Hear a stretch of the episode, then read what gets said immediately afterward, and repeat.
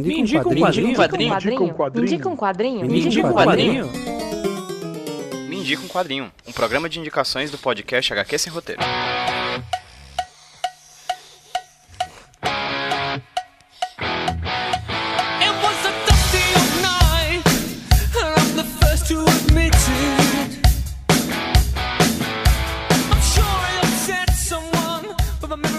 Aí galera, como é que vocês estão, beleza? Aqui quem tá falando com vocês é o Pedro, trazendo pra vocês mais um Indica um Quadrinho, o podcast de indicações aqui do HQ Sem Roteiro Podcast. E hoje quem vai indicar um quadrinho pra vocês não vai ser eu, vai ser um convidado mais do que especial, que tá vindo aí um amigo, um colega de podosfera e também de universo dos quadrinhos. Para quem ocasionalmente não saiba, o Indica um Quadrinho é um podcast de indicações em formatos de drops, ou seja, com a até no máximo 10 minutos de duração, em que eu, alguma convidada ou algum convidado vem indicar um quadrinho pra vocês. Hoje quem vem falar com vocês é o Thiago Zanetic. Ele é editor da Panini de vários títulos de várias séries diferentes e também faz parte do podcast Devíamos Fazer um Podcast. Inclusive, ele não é o primeiro integrante do podcast a participar aqui do Medico Quadrinho. A Samela Hidalgo, que trabalha na Devir e que também faz parte do Devíamos Fazer um Podcast, já veio aqui indicar quadrinho pra vocês. Então o Thiago é o segundo dos integrantes dos cinco oficiais lá do, do DFP. E já fica aqui o convite também para a Fabi, o Barba e o Felipe, caso eles queiram também indicar quadrinhos aqui no Medico Quadrinho. Vamos fortalecer esse crossover aí, galera. Enfim, o Thiago vai indicar pra gente um quadrinho que eu confesso, já ouvi falar várias vezes, mas nunca tinha me interessado tanto assim por ele até o momento em que o Thiago indicou. Ele vai falar sobre um quadrinho clássico de um desenhista clássico das grandes editoras de quadrinhos, né, a Marvel e a DC lá nos Estados Unidos. Um quadrinho que ele passa assim meio por fora dos radares, mas que segundo o Thiago vale muito a pena ser lido e confesso, vou atrás o quanto antes pra dar aquela conferida. Se você gosta do mini quadrinho, não esquece de compartilhar esse e todos os outros programas do HQ Sem Roteiro sempre que ele aparecer aí pelas redes sociais, tá bom? Segue o HQ Sem Roteiro no Instagram, arroba HQ Sem Roteiro, e também lá no Twitter, HQ Sem Roteiro, arroba HQ Sem Roteiro, beleza? O seu like, o seu compartilhamento, o seu comentário é muito importante pra gente. Mas sem mais delongas, vamos com a indicação do Thiago. Thiago, meu querido, muito obrigado por você ter topado participar aqui do feed do HQ Sem Roteiro, e fica aqui o pedido.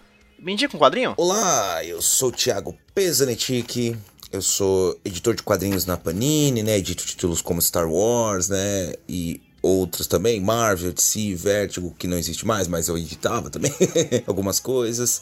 É, eu sou autor de quadrinhos também, tenho algumas obras lançadas aí. A última se chama Ópticos e Intervenções, que saiu pela editora Draco. Sou escritor, autor do livro 11 Reis Princípia, saiu pela editora Cálice faço parte do DFP, ou Devíamos Fazer um Podcast, que já apareceu aqui uma integrante, a Samela já indicou para vocês um quadrinho, agora lá, o DFP, quem sabe o PJ vai fechar esse bingo aí, né? E por fim tem o canal do Zanetic, meu canal do YouTube, onde eu falo umas besteiras lá. Bom, acho que é o jabá mais longo do mundo, mas pelo menos espero compensar com a bela indicação que eu trouxe para vocês. Quando o PJ me propôs, né, vir aqui indicar uma obra para para vocês, eu pensei, putz, eu quero falar de algo diferente, que muita gente talvez não tenha nem ideia de que exista, né? E eu me lembrei do, de um dos meus personagens favoritos, muito subestimado, inclusive, eu acho, que é o Dreadstar, que é uma criação do Jim Starlin, né? Jim Starlin, para quem acompanha aí os, os quadrinhos de super-heróis, essas coisas, ele foi o criador do Thanos, né? O grande vilão Thanos, o grande vilão da Marvel, né? Espacial. Mas além disso, o Jim Starlin é criador muito dessa visão cósmica que a Marvel tem nos quadrinhos, sabe? Desafio Infinito, foi ele que escreveu, então ele traz toda esse, essa bagagem dele para esse personagem, o Dreadstar, que conta até agora, né, no lançados assim, compilados, nós temos dois encadernados que eu acho que vale muito a pena que assim, cla- claro, depende da condição, né? Porque são dois quadrinhos com uma qualidade muito de luxo, né, por assim dizer, né, capa dura, né, aquele papel couché bonitão, dois volumes de 240 páginas, mas caso vocês tenham a possibilidade, eu super indico que adquiram esses materiais. E a razão é: o Dreadstar é um projeto que o, o Jim Starlin realizava em paralelo às obras que ele fazia pra Marvel, né? Eu acho que ele chegou a fazer coisa pra DC também nessa mesma época, não me recordo. E é um personagem 100% dele. Pra quem não sabe, o Jim Starlin ele tem muito problema de direito autoral, essas coisas, porque ele não ganha quase nada com o Thanos, por exemplo, sendo que o Thanos foi o protagonista de toda a Marvel no cinema aí, esse encerramento da primeira grande saga, né, com Vingadores, Ultimato e Guerra Infinita, tudo.